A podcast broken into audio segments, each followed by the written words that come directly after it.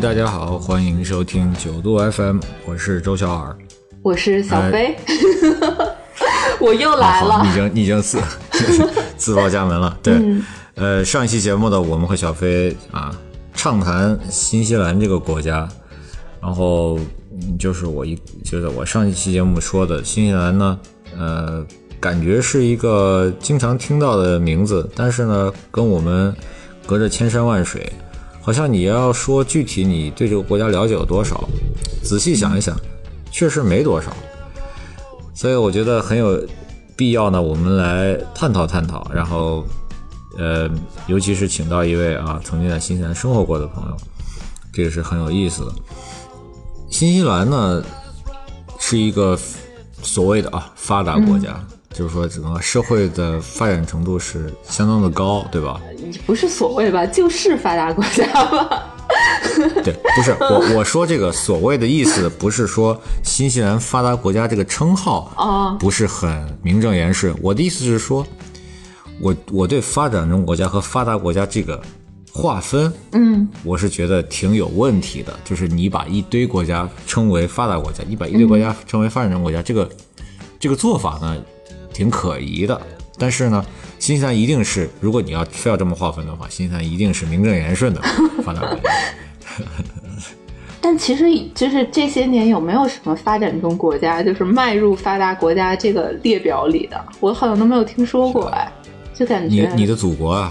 祖国现在已经是发达国家了吗？祖国现祖国现在不承认它是发达国家，但是我觉得它就是发达国家。啊，对，但是呢，很多发达国家呢和我们想象中的那种那种那种感觉是不一样的，就是说他们的国民的文化素质很高，然后生活水平很高，可是呢，他在国际社会上呢，声音好像很小。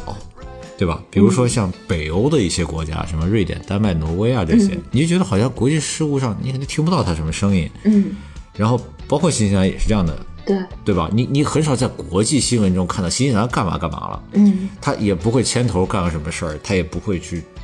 跟谁制造矛盾，他会怎么怎么样。嗯对，所以就是这样的国家就很，在我看来是很可爱的，就是我们就是好好生活，对吧？我们就是把自己日子过好嗯啊，在我看来这是这是最好的最好的一种状况。嗯，确实是。我觉得新西兰可能和北欧的一些国家还是会有一点点相似的，因为它本身人口啊、人口密度啊，还有它在国际政坛上的这个这个这个地位啊，其实都是挺相似的。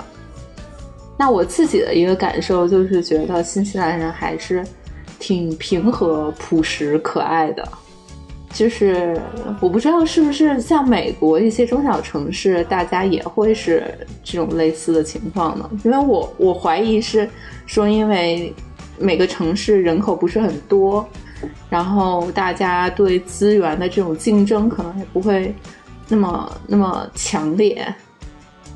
所以就导致了大家就是可能更注重于生活吧，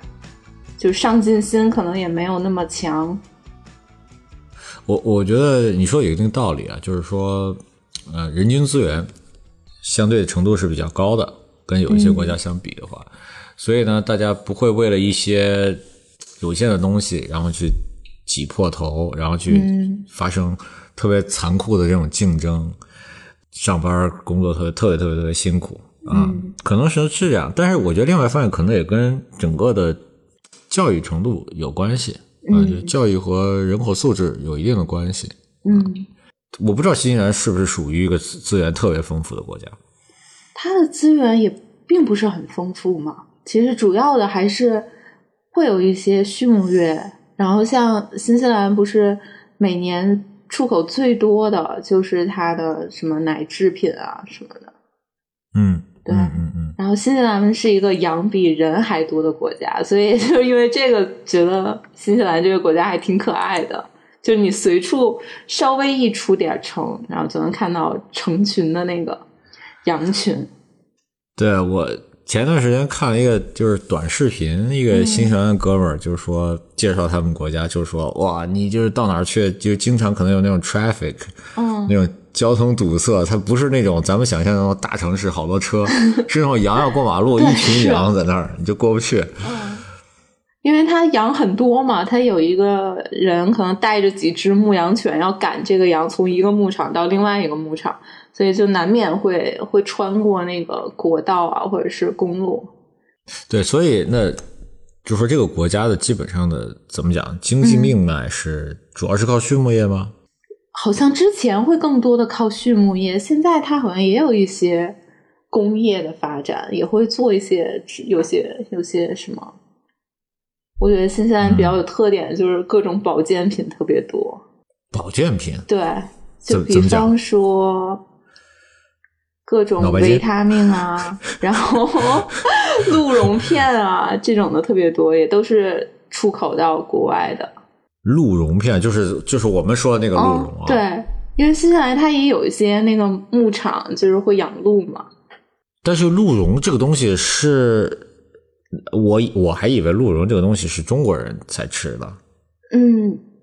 新西兰也有，但是他们好像跟中国不一样，他们是做成胶囊，做成胶囊吃，哦嗯，就不是像我们似的，就一片儿一片儿的。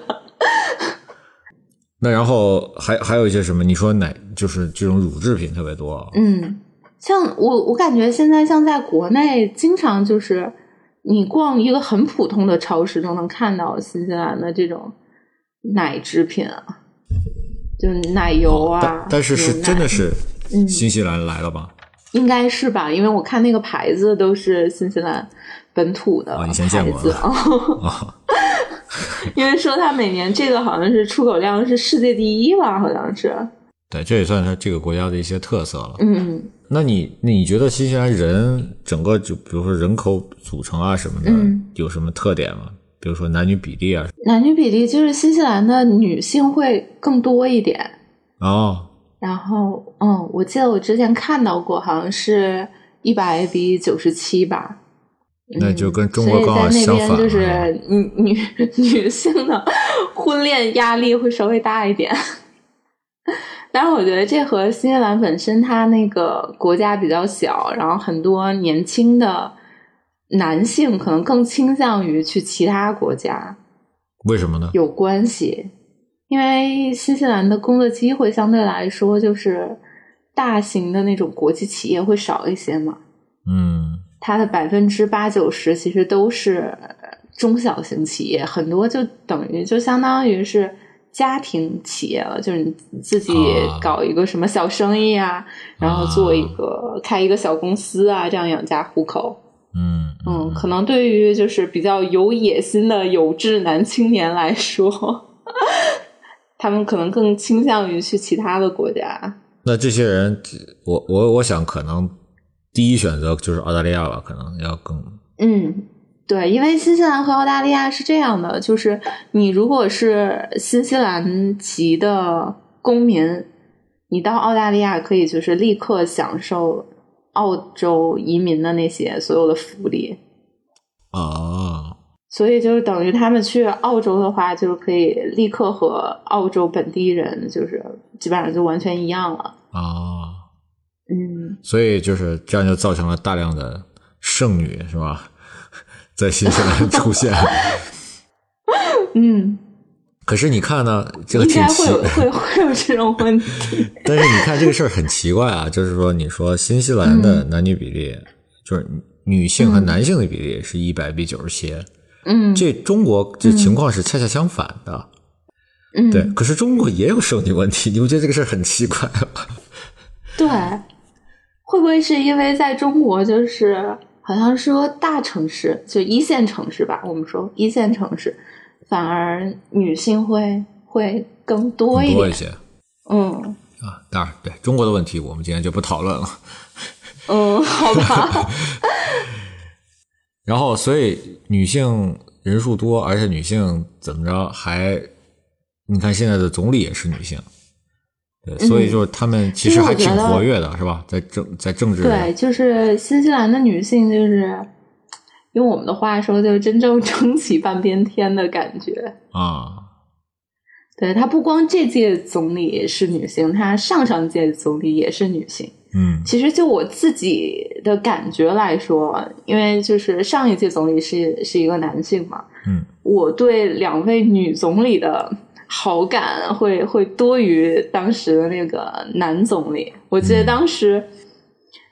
因为新西兰大选的时候，就大家都要投票嘛，就是你一票我一票，对，投出那个总理。然后我记得当时是上一届总理去竞选的时候，我当时也没有投给他，也是投给了 另外一位女性啊。当然，最后她还是当选了。哦，嗯，就是说在从政的女性是数量相当多的，听起来。对，她在各个党派应该是都有那个女性的议员。嗯嗯，然后包括在华人团体，有一些华人不是也会参政嘛？嗯，也是有女性的议员。对，那如果说我们跳出政治这个圈子，对吧？看看生活中其他的这些职业选择，你你觉得在其他的一些领域里面，女性比例是不是也挺高的？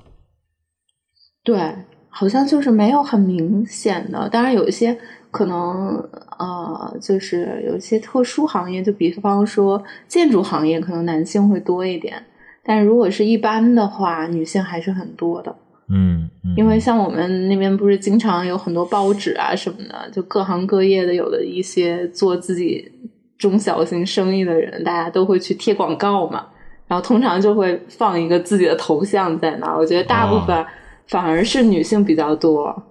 就甚至是做一些，比如说我不知道，比如说什么家庭服务啊，就是家，甚至是什么装修啊什么的。你刚刚说的这种小的这种 small business，可能就是这些吧。我觉得嗯就是服务类的嘛，对，就也有可能很多女性是开个店啊，然后对，嗯，哦。我记得当时好像因为什么事，好像是要你要去找一个律师去给你做一个类似于证明啊什么的东西，然后当时感觉去那种律所，律师也都是女性，哦，嗯，就是说，其实普遍上来讲，呃，新西兰人的受教育程度高，然后女性的受教育程度是……应该也是很高的，嗯嗯，那我问你一个问题，比如说在新西兰有没有家庭妇女有啊去，带孩子？有有很多，有很多，但是感觉在新西兰的家庭妇女可能也就更像是一种职业了，因为新西兰它的那个社会福利比较好嘛。其实嗯你就算是做家庭妇女，你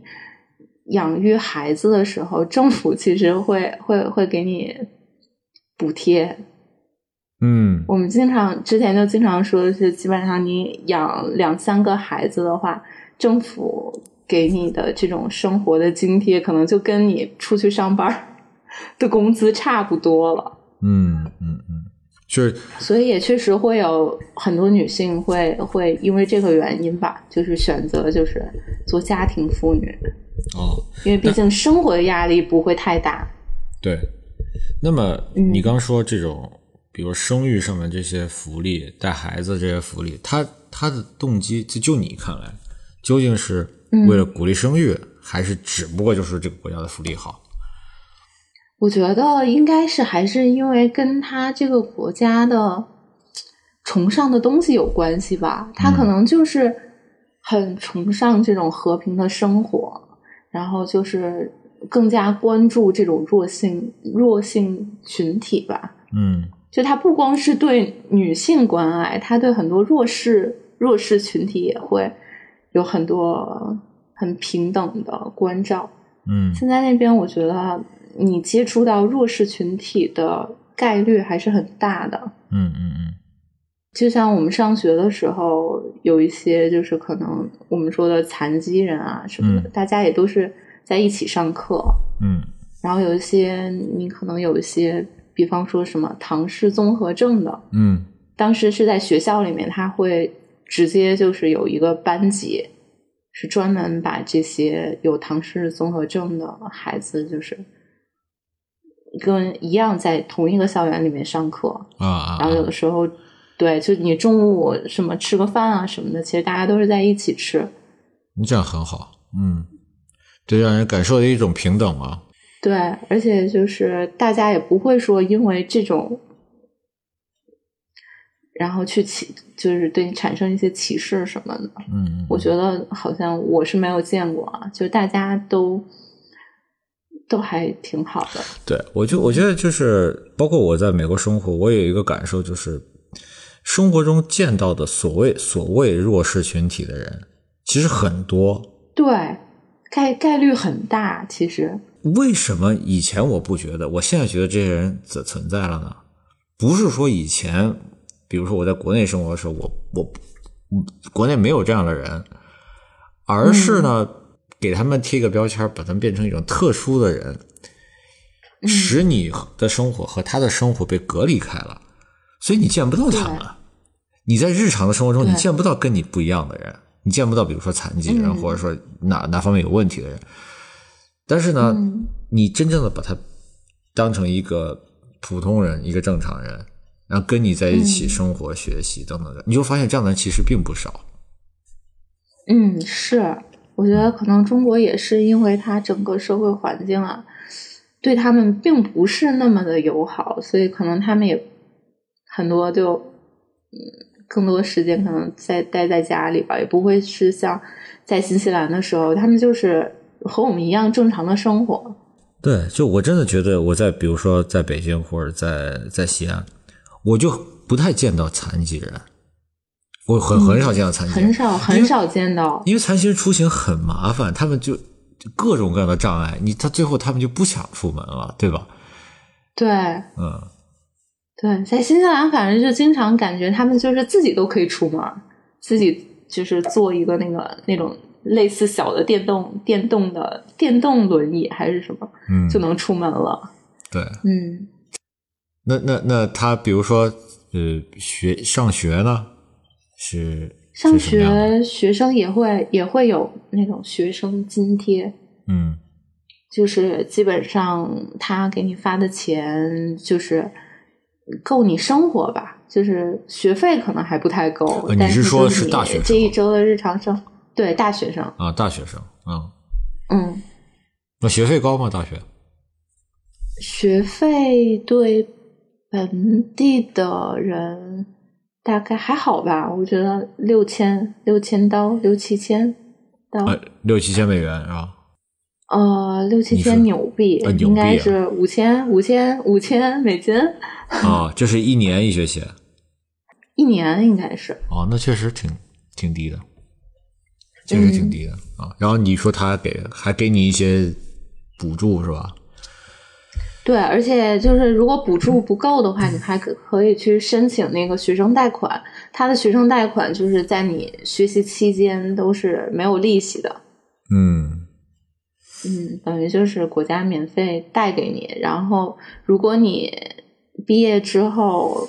你的工资不够高的话，他还不会让你就是一一口气儿全还，就可以慢慢还。因为我记得原来有一个新闻是说，新西兰的教育部长大概年纪也都挺大了，五十多了吧，然后就是说那个当时大学读大学的那个大学贷款都还没还清呢，还欠着好几万，就是到后来因为他工作就会有利息嘛，嗯然后就慢慢堆积了好几万，他都已经当教育部长了，就还在那儿欠着呢。哦，嗯，所以说他这个其实学生贷款就是国家也不是特别着急让你还回去。对，那那比如说社会福利的其他方面呢，比如说啊、呃医疗啊，新西兰应该是实行免费医疗挺彻底的一个国家，反正我印象中我在那边看病好像基本上都没花过钱。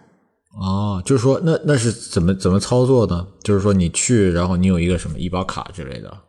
哦，对，是有一个社会，就类似于社会福利社会保障的一个东西，对。嗯，那他但我那个时候就是对这方面好像研究的不是很深，就是知道每次去医院不用怎么花钱。对，那那就证明你当时还小 不考虑这些问题。那在美国呢，会会会有这种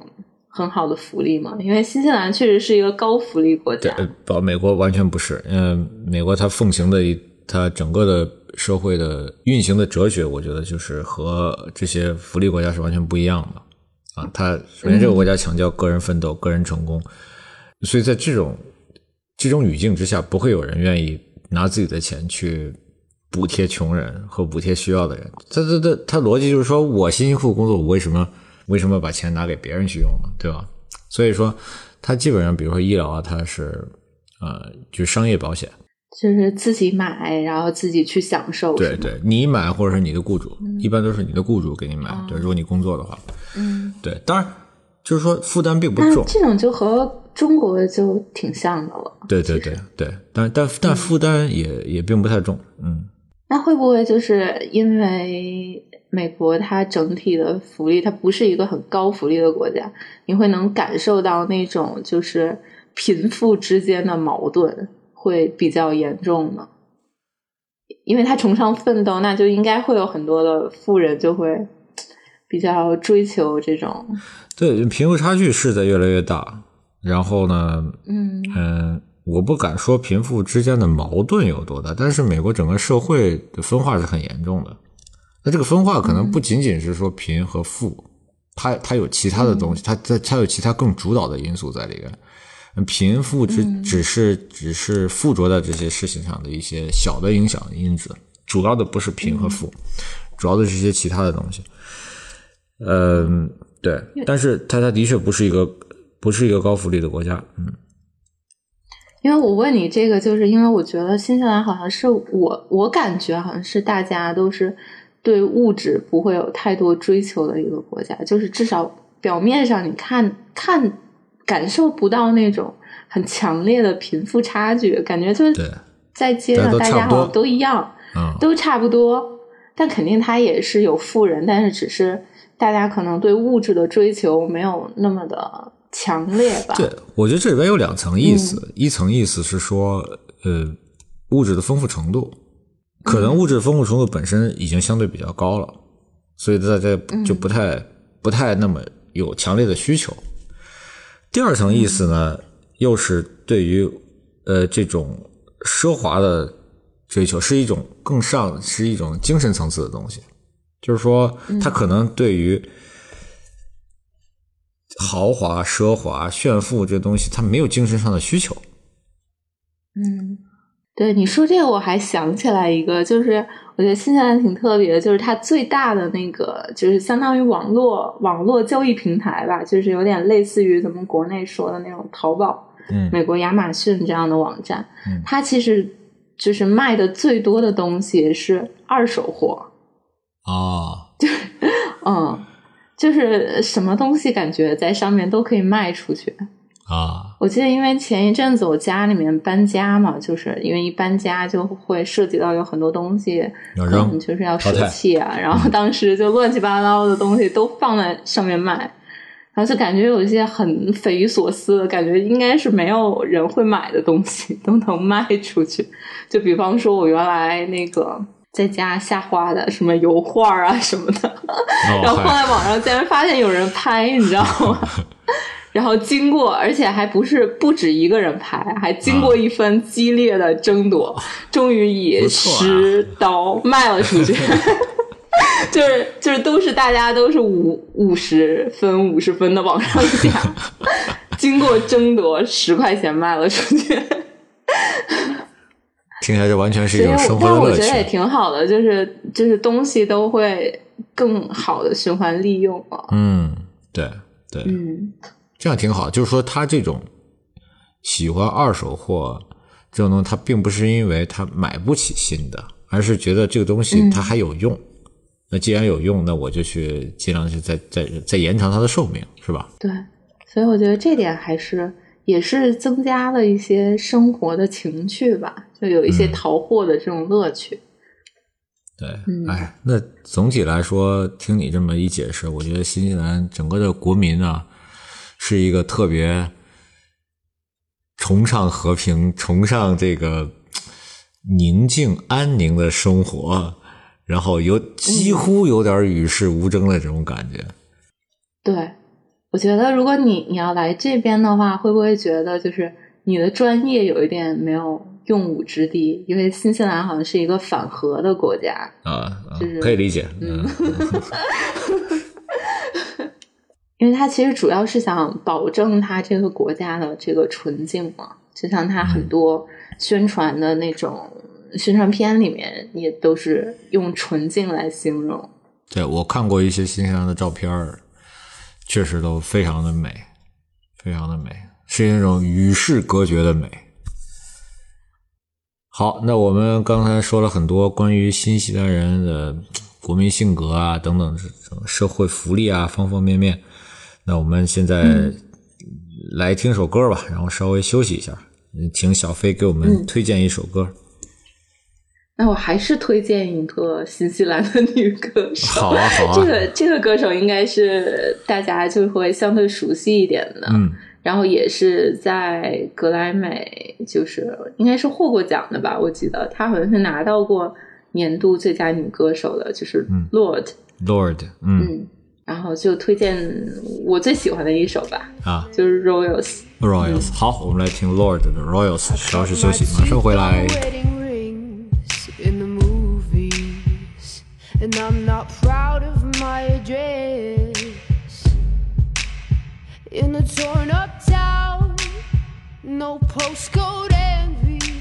But every song's like gold teeth, gray goose dripping in the bathroom, bloodstains, ball gowns, trash in the hotel room. We don't care.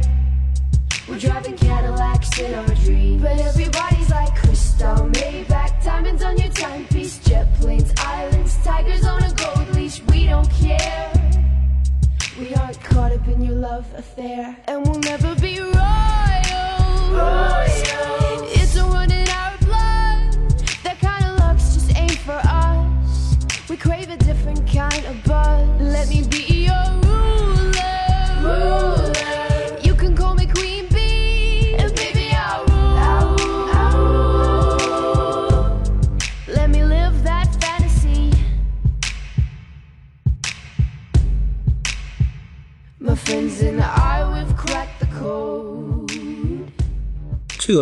据我所知，好像年纪还挺小的，是吧？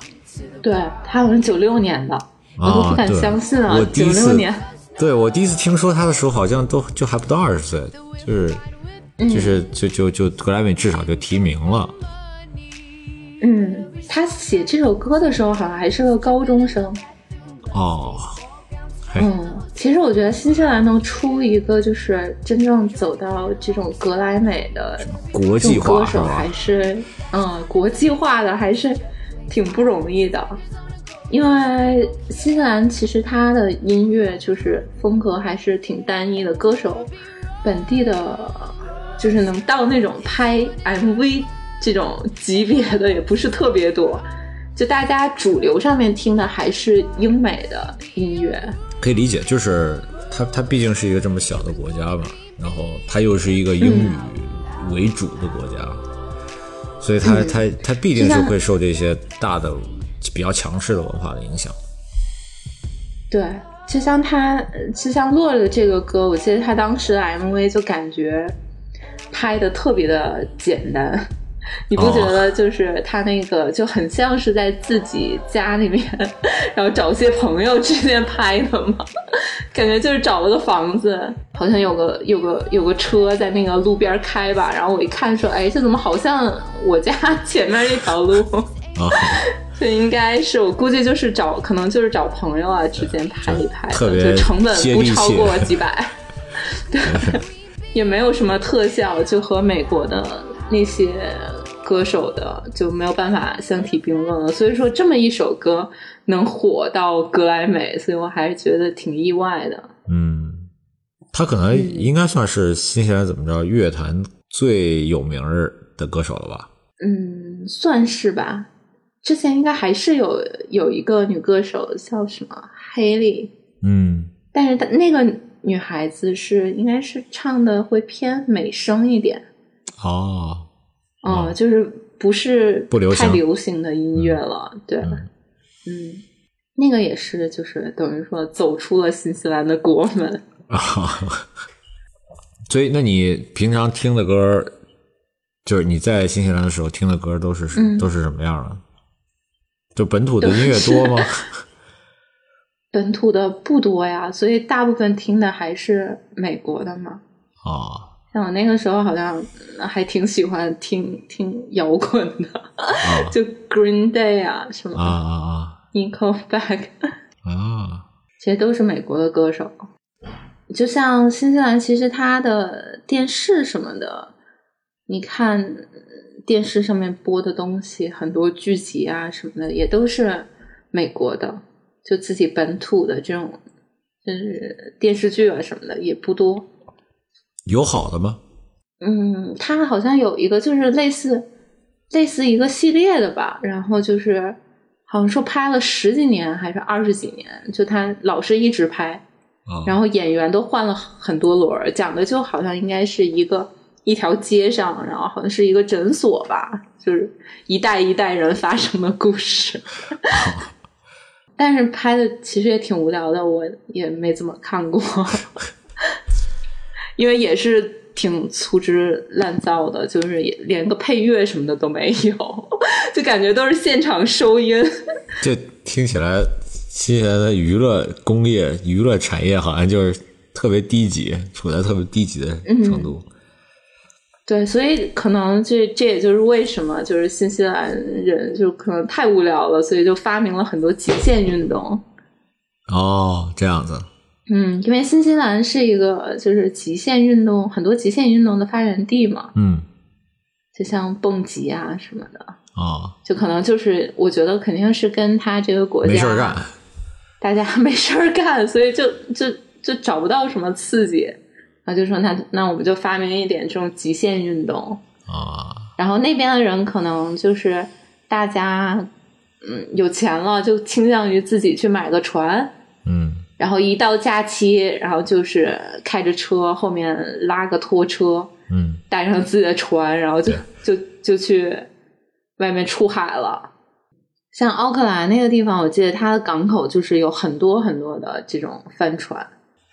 对，我觉得一方面吧，就是你刚刚说的，可能也挺无聊的，就是没太多事儿，然后也没太多娱乐。另外一方面呢，毕竟风景特别优美，对吧？去哪儿都美不胜收，这肯定也是大家愿意经常户外运动的一个原因嘛。不过我自己的感觉是，确实感觉那边嗯就是大家因为更亲近大自然吧，嗯他们新西兰人的身体素质还是很好的。嗯，这点就是我还是挺佩服的，就是感觉在那边自己还是挺弱的。他们可能经常常年在户外运动吧，锻炼的比较多。嗯嗯，而且感觉就是玩冲浪啊什么的也多，嗯然后像出去有的时候有那种潜水啊什么的，他们也都挺厉害的。像我就感觉就不行，就 一到大海里头，以为自己会游泳，但是还是发现一进海里一个浪过来，对对对。还是想找那个救生衣啊、游泳圈啊带上。对，这个大海里游泳是另外一个感觉，确实是你就会你就充分的感觉到人类太渺小了。嗯，但是感觉他们当地的人就挺厉害的，就在大海里面感觉特别自如。所以你生活那个地方就是基督城嘛，对吧？就在海边儿，对吧？对，它是在南岛的东海岸。它怎么是个海港吗？它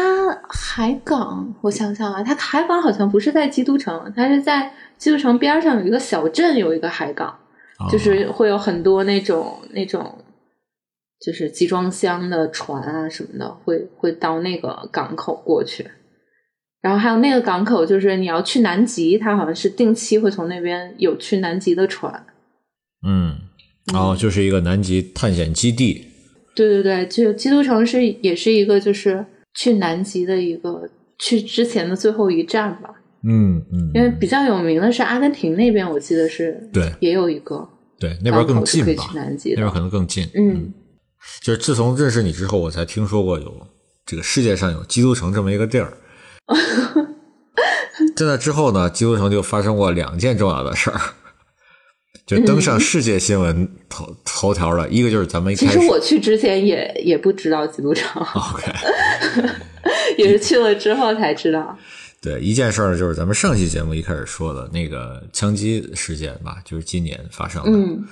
还有一个呢，就是多少零啊，二零一一年吧。嗯对，一一年，对一一年，它其实是两次，应该是是一一年一次，一二年一二年也有一次吧。哦哦，就就地震对吧？嗯，就是当时感觉还震级还挺高，然后也也一定的人员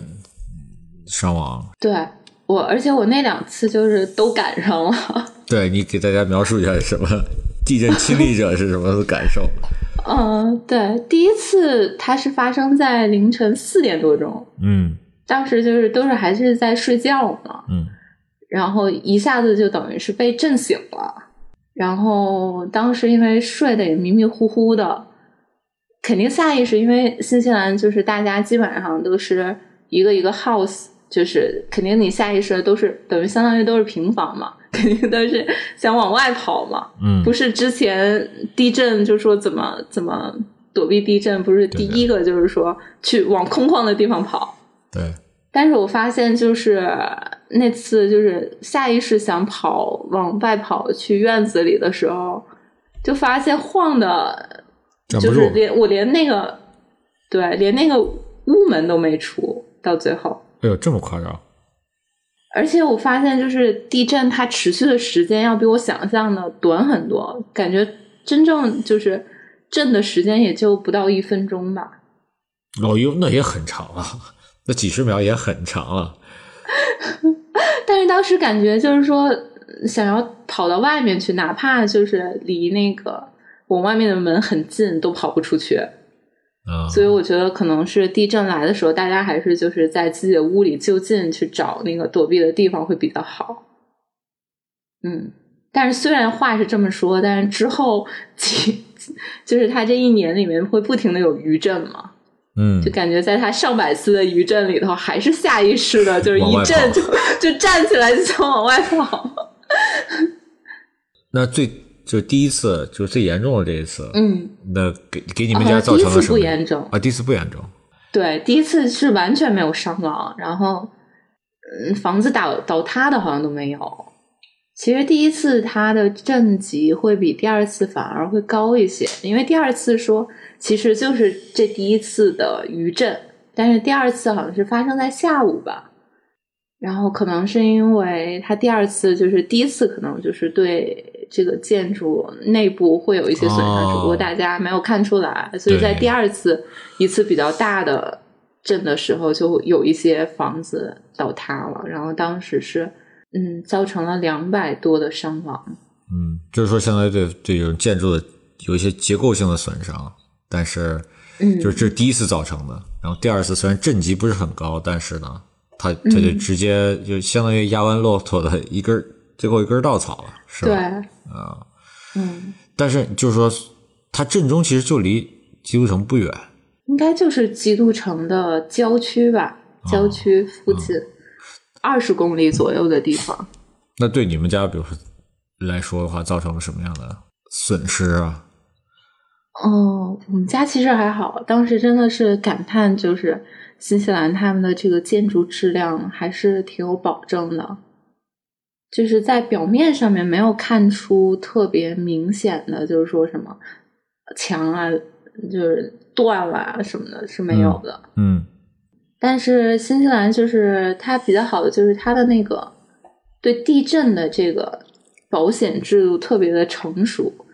因为新西兰它是在那个环太平洋地震带，就是每年会大震小震都会有几百次嘛，所以它这个国家就是设立了一个类似于地震的强制保险，它一开始就是国家投了大概几十亿的新元吧，纽元，然后就是存在这个保险里面，然后每一年都往这个里面继续去加一些钱，哦。然后就是确保当有这种大的地震发生的时候，它有足够的资金，嗯，就是去 cover 这些地震产生的这种家庭财产的损失。啊，我记得在基督城这个地震发生之前，好像他那个基金好像就已经存了得有几十亿了吧？就等就等着中奖了，听起来。对，就是已经存了很多钱，然后，但是好像我记得他这个这个这个保险是说，就算这个钱已经用光了，新西兰的政府还是就是会承担那种无限的赔偿责任。哇，无限赔偿责任。嗯，所以当时就是地震发生之后，感觉他应对的也很快。应该是发生之后，隔天好像就可以去政府那边领钱了。如果就因为地震了之后，可能有一些你可能没法上班了呀，那个房子不安全了嘛。嗯因为第二次地震的时候，好像是说那个呃基督城的一块区域，它底下是是有一些地下水渗出了，就是有一些啊房子可能就不太安全，用于居居住了。然后大家就得去考虑去租房啊，然后有一些地方可能你就没有办法工作了，嗯，然后就是隔天你就可以去政府那边去去去领一些保障。确实很好，确实很好，嗯，很令人羡慕。我觉得美国做不到这一点。是吗？哎，我记得美国其实每年它那个东南部也会有一些飓风啊什么的，也经常会看新闻，会有那种比较严重的这种因为自然灾害造成的损失。那美国政府是怎么应对的？啊，我我不能替美国政府说话，但是我我可以告诉你，就这跟医疗是一个道理，就是说都是商业保险，嗯就是你住房也有保险，哦对吧？也有任何一个你买一个房子，你都会有保险。那么如果在这个房子出现自然灾害的时候，呃，洪水，比如说啊，火灾、地震什么的，那么嗯肯定、肯定会由商业保险来给你承担这些。如果是大规模的自然灾害，比如你讲的飓风，那么呃，美国嗯呃呃，就是联邦政府会提供一些赈济的这些款项啊，嗯但是我觉得它那个首先第一个力度，第二个速度是不可不可能和新西兰同日而语的啊！你什么第二天就去取，这是不可能的，那是绝对不可能的。这个事情就 是我们要谈以年的时间来计算，就是你什么时候能把最后你这个房子就是价值再换回来？嗯，对，所以这我觉得很了不起，新西兰能够做到这一点是很了不起的。那你要说就是房子最后修葺，那确实是一个就是会比较长的一个过程。就像现在我回基督城的时候去看，还很多就是它的那些建筑啊，还都保持着地震之后的样子，到现在还没。对，就是就是它地震的时候，因为基督城的那个地标就是市中心的那个大教堂不是倒塌了吗？我这次去看的时候，就还没修好呢，就还是修了一部分，就把一些墙体给修复了，然后但是还有一些底儿啊什么的都是露天在那儿亮着呢，所以它这个房屋的就是重置啊什么的，这种效率我觉得应该会比像国内啊什么的会慢不少。对对对对，国内这个嗯主要是行政命令很很厉害。呃，对，那现在我我觉得可能新西兰越来越多的，就是说进入中国人的视野了吧？很多中国人，你像你一开始说的，呃很多人旅行啊什么的都会选择新西兰。对，因为新西兰政府也很大方，就是现在签证啊什么的都很好签，然后一给就给五年往返。对，那那是因为要挣钱嘛，对吧？谁跟钱过不去呢？旅游经济嘛，是不是？嗯，那你看，作为一个在新西兰待过这么多年的人，如果你要给国内的朋友啊，或者是像我这种啊，就嗯。没从来没去过的，如果我要我现在要去新西兰了，如果要请你给我一个旅行建议的话，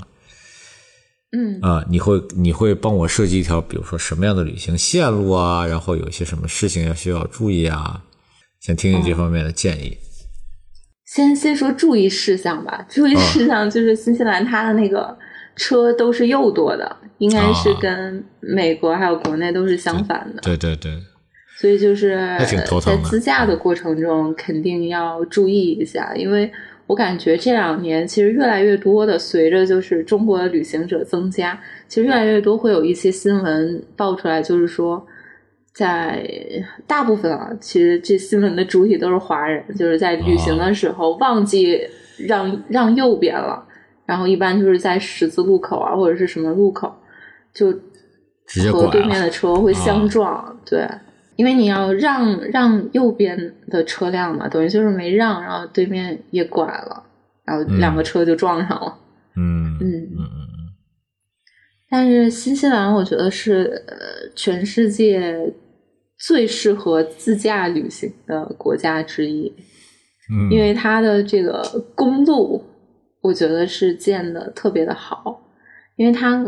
嗯，它的公路都是定期的会去维护的。就如果你沿着新西兰的那个国道就是旅行，你基本上每天都会遇到，就是说看到人在那儿修路。他们啊。好像是这样，就是我从一头开始修，然后慢慢修，然后都就都是这一波人在那修，他可能修修修修个几百公里，到头了，可能两三年过去了，他他就再回头再重新修一遍，他不会说是等那个路坏了，哦，路路面塌了，我们再去把它给修好，是出现问题的没事儿修，也修它是定期的，啊，对，没事儿也修，所以他们住哪况特别儿好。呢？他们一离现在应该就是两三年了，一回来孩子两岁了。应该 应该应该不是，他们应该就是会会住在一个地方，就是嗯这一波人就管控这一个区域嘛。啊，对，要明白你的意思，就是说它是预防性修路，是吧？嗯，那我觉得新西兰旅行，如果你就是休假的时间没有太长的话，我建议就是在南岛自驾去深度游一些，因为我觉得北岛风光来说还是有一点点普通的，就北北岛可能两三天啊就就可以。嗯，就是南岛，你就是说还是山吗？它有山有冰川，其实也有那哦个峡湾。哦，峡湾。嗯，就是和挪威那种峡湾其实还挺相似的。我不太懂那种峡湾是什么意思，那种 sound 还是什么嗯，，sound 啊？就是那种 sound 是吧？对，啊啊啊！它其实就是、就是海水会进到进到里面，然后两边都是山嘛。啊，对对对，那我明白了。嗯，对，瑞典有很多那样的峡湾。对，北欧应该会比较多。嗯然后南岛的话，就是它也有森林，而且非常适合户外徒步。我自己的一个可能比较大的遗憾就是没有在南岛就是体验过那种就是长时间的徒步，就它不是说我一天就能完成的，它有很多是那种你可能要走三四天，甚至五六天的那种徒步。那你要中间要搭帐篷，是不是要自己要宿呃，中间它是每天都有一个地方是会有那种林中小屋，啊啊，驿站、像驿站一样，就是你可以，对，就是你可以提前就是在那边预定一下，然后他就给你留一个床位，啊然后你自己带着睡袋过去。啊，那你得能，那你得能赶到啊。嗯，如果中间路上出现了问题，你赶不到，那就享受不了了。一般都应该都可以赶到，因为它那个徒步路线通常来说就是难度不会太大，